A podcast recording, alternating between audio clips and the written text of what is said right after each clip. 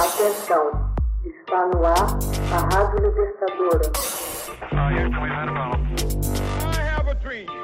Começa agora o Hoje na História de Ópera Mundi.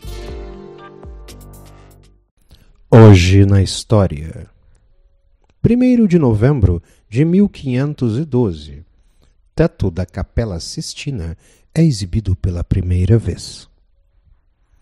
A obra gigantesca de Michelangelo é inaugurada em Roma e aberta ao público pela primeira vez em 1 de novembro de 1512. Os críticos e os assistentes postaram-se pasmados diante de tal grandeza. O afresco que decora a abóboda da Capela Sistina mede 40 metros de comprimento e 13 metros de largura foi encomendado ao mestre de Florença pelo Papa Júlio II.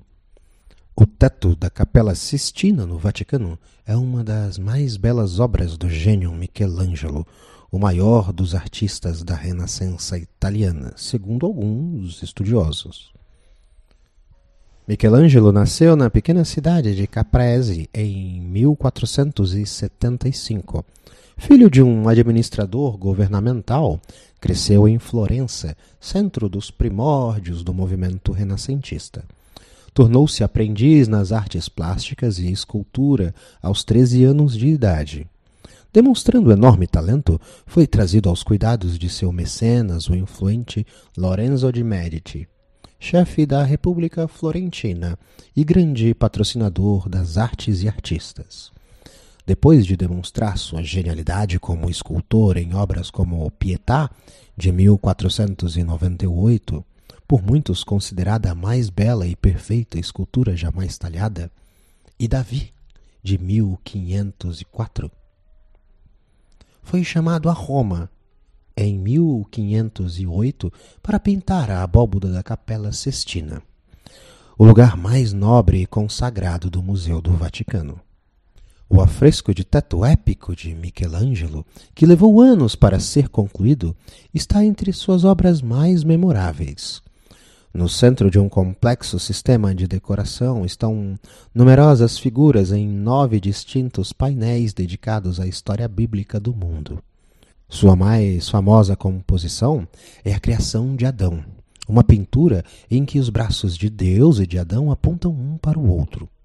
Michelangelo completou a obra em 1512, tendo trabalhado sobre andaimes e deitado por muito tempo, demonstrando enorme domínio sobre espaços, proporções e dimensões. Após 15 anos como arquiteto em Florença, Michelangelo retornou a Roma em 1534, onde trabalhou e viveu até o fim de sua vida.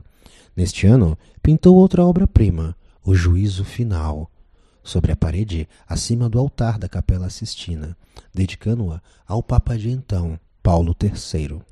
O mural representa a danação de Cristo aos pecadores e a bênção aos virtuosos. Medindo cerca de 13 metros de altura por 12 de largura, essa obra proporciona uma visão dramática e dolorosa do juízo final e rompe assim com a tradição. A representação de mais de 400 personagens, todas nuas, provocou vivas críticas. Algumas delas seriam vestidas depois, em 1566. Ademais, é tida como uma obra-prima dos primórdios do maneirismo, estilo e movimento artísticos de retomada de expressão da cultura medieval, que constituíram manifesta reação contra os valores clássicos prestigiados pelo humanismo renascentista, caracterizado pela concentração na maneira. O estilo levou à procura de efeitos bizarros que já apontavam para a arte moderna, como o alongamento de figuras humanas. Michelangelo trabalhou até seus derradeiros dias em 1564, aos 88 anos de idade. Além dessas grandes obras, produziu inúmeras outras grandes esculturas, afrescos, desenhos arquitetônicos, muitos dos quais inacabados e outros tantos perdidos. Foi celebrado em vida como o maior artista de seu tempo e hoje é considerado um dos maiores artistas de todos os tempos, exaltado nas artes visuais como é William Shakespeare na literatura e Ludwig von Beethoven na música. Hoje na história. Texto original: Max Altman. Narração: José Igor. Edição: Laila Manuelle. Você já fez uma assinatura solidária de Opera Mundi? Com 70 centavos por dia, você ajuda a imprensa independente e combativa. Acesse www.operamundi.com.br/apoio.